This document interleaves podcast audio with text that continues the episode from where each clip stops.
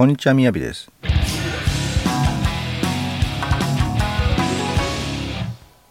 今日のテーマはウィズコロナとなってライムのシェアリングはどうなるのか？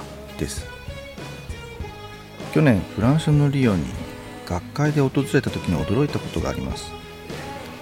それはライムの電動キックボードが街中にあふれていることです。米国ライム社の電動キックボードのシェアリングサービスなんですけれどもリヨンは自転車やバイクよりもなんとライムが多く使われています。日本では2020年今年からサービス開始に向けてライム社は昨年9月に自治体福岡市と組んで実証実験を開始していました。しかしこのコロナ禍では誰が使ったかわからない乗り捨てのライムを使う人ってどれくらいいるんでしょうか？微妙ですね。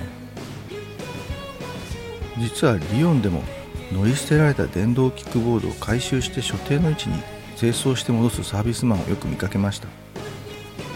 さらにライムの電動キックボードは川で釣れるみたいで私が通りかかった時にですね川からなんかライム電動キックボードを引き上げてですね干してるっていうシーンに遭遇いたしました。